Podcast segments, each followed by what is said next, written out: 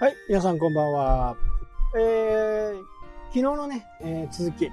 の方をね、お話したいと思います。まあ、競合とかね、ライバルにわざわざね、自分から寄せに行っちゃってるっていう話。まあ、普通に考えるとね、こう地域ナンバーワンとか歌ってるところ、実績ナンバーワンとかね、歌っているところがあればね、そこを真似してどんなキーワードでやってるのかとかいうのをやっぱり考えやすいんですよね。ウェブ、僕がウェブを作ったりするときも、もちろんね、ライバル、ね、見ます。で、どんなキーワードとかね、えー、そういったものは、ほぼほぼソースコードでね、大体わかるわけですよね。あと、ツールを使わなくても、Google の検索の窓の中にね、入れていけば、えページ数がどのくらいあるのとかね、えそういったものは大体わかります。まあ、アクセス数まではね、ちょっと分かりかねるんですけど、えー、ツールを入れたら大体分かりますけどね。まあ、ツールを入れるんだったらね、月1万円ぐらいかかるんで、それは後々ね、いろんなこう、やり方を覚えてからでも遅くはないと思うんで、まあそこまでは正直あんまり必要ないかなっていうふうにね、思いますし、で、ライバルのキーワードと同じにしてもね、ライバルはもう古くからやってるわけですから、大体、こう、うまくいかないわけですよ。で、ここで重要になってくるのが、自分らしさ。その自分の会社らしさ。というところですね。えこれをどうやって引き出すかっていうのがね、僕の仕事でもあるんですよ。あ、こんなことをやっているんだと。じゃあ、これとこれを合わせた方が効果が高いなとかですね。ライバルと同じことをやっても何の効果もないわけですよね。うまくいって、そのライバルの次に入るぐらい。これではね、あまり意味がないわけですよね。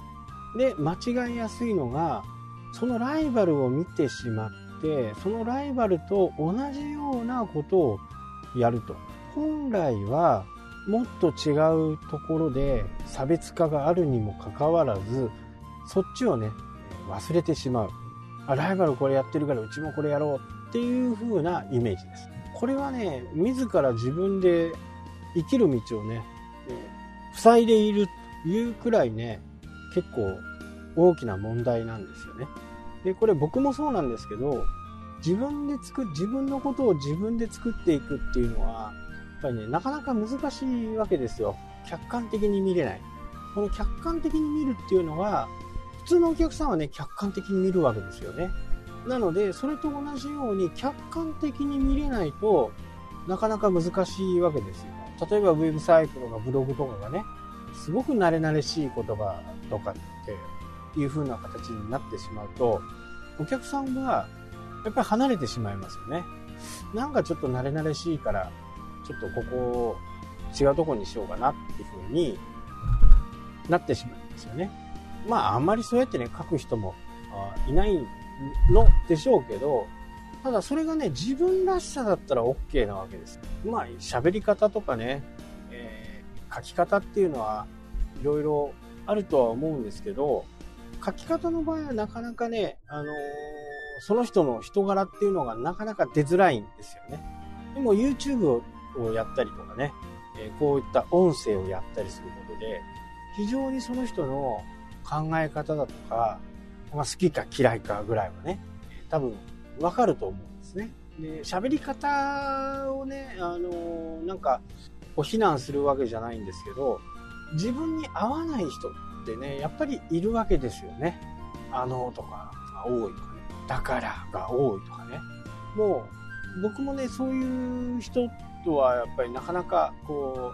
う、こっちからね、友達になろうかなとか、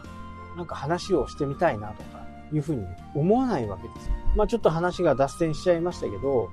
自分からね、あの、自分の良さを消しちゃうっていうことが非常によくあります。今一度ね、えライバル、競合会社を見比べて、自分がどの立ち位置なのかっていうことをね、